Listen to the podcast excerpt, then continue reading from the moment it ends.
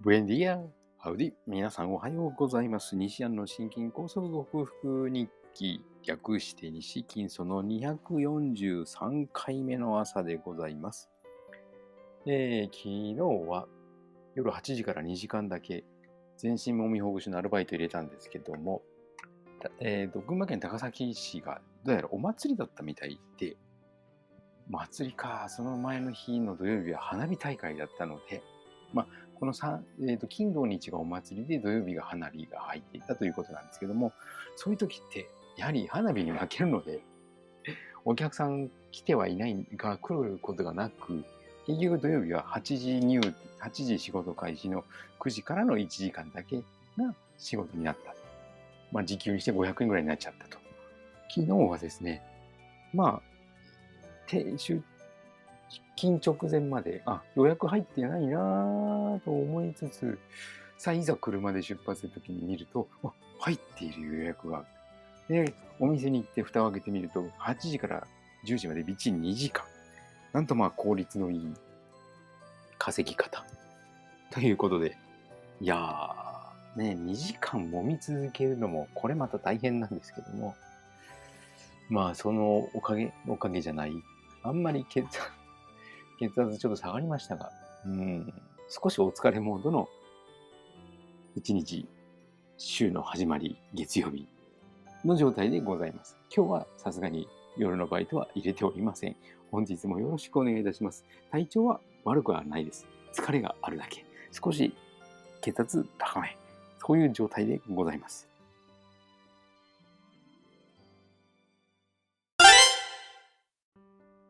はい。改めましておはようございます。健康運動指導士、理学療法士、そしてお笑い療法士の西田隆です。今日のテーマは、腸内環境とうつやアレルギーは関係していますね。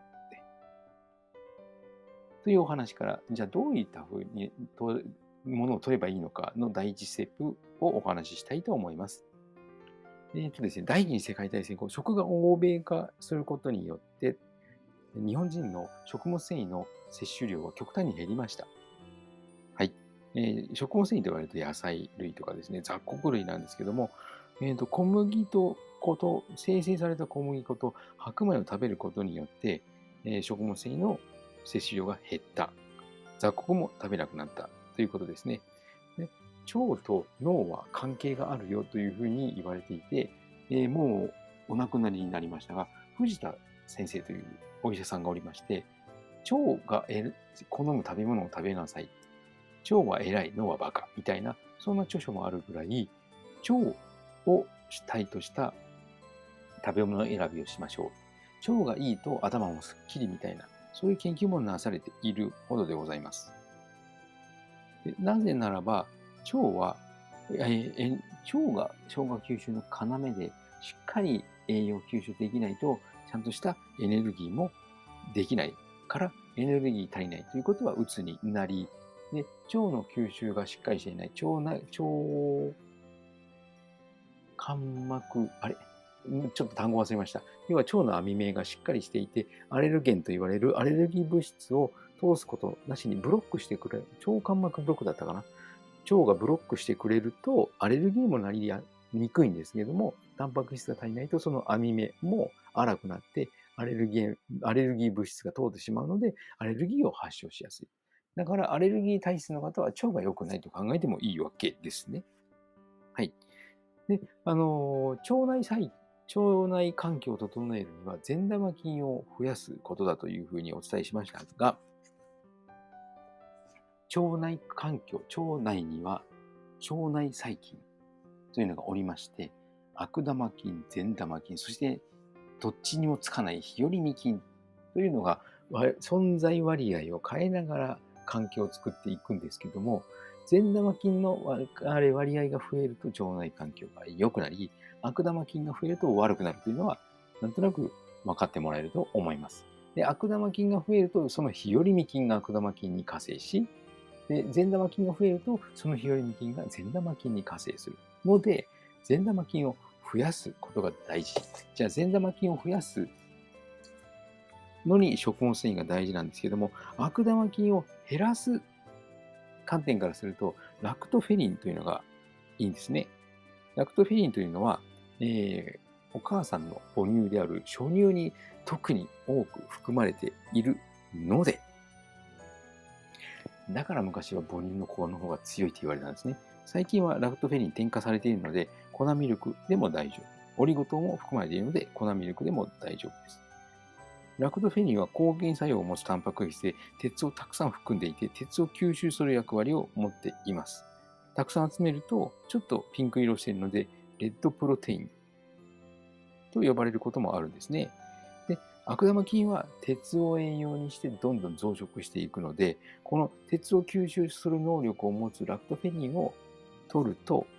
鉄がラクトフェニンに取られて、悪玉菌はエネルギー源となる鉄が得られずに、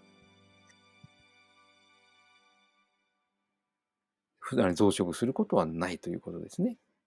じゃあ、鉄は取らなきゃいけない。でも、鉄は悪玉菌の、腸内悪玉菌の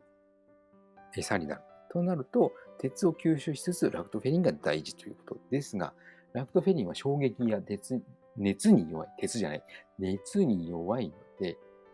えー、加工物でラクトフェリンを取るっていうのはちょっと難しいのかもしれません。で、胃酸の酸にも弱いので、どうやったら無事に届くのだろうというふうになりますけども、ちょっとその辺まだ自分は調べきれていないので、いいものがあれば後ほど紹介したいと思います。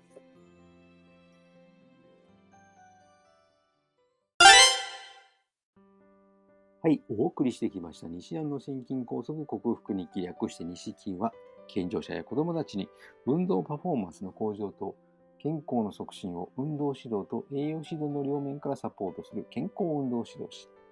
心身に障害を負ってしまった方々に医学的リハビリテーションを残す理学療法士。そして癒しの環境を提供し、安心安全なほっこりした笑いを引き出して平和をもたらす笑い療法士として活動する私、西田隆がえーと、コロナワクチンを4回、5回、6回と複数回接種した方々に囲まれて仕事をしているという、そういった職場環境によって被ったシェディング被害と呼ばれる私の場合は心筋梗塞のような狭心症のような症状。これらを、えー、克服すべく内服薬や手術に頼るのではなくて、オーソモレキュラー分子整合栄養学と呼ばれる栄養療法にてサプリメントと食べ物で必要十分に分な栄養を補給し、ホメオスターシス、えー、生体向上性という生命が自分の力を維持しようとするその力を正常化させて自己免疫力、自己治癒力を最大限に引き出し、そしてシェディング被害に有効とされる N アセチルシステインとビタミン C を大量摂取してこれを克服しようと実践し、それを皆さんにお伝えしている音声ブログでございます。興味のある方は明日も聞いてくださるととても幸せでございます。仕事始まり月曜日。今日から2日行って1日休み。そして木、金、土と仕事なのでございます。皆さんも素敵な週の開始となりますように、西田隆でした。ではまた。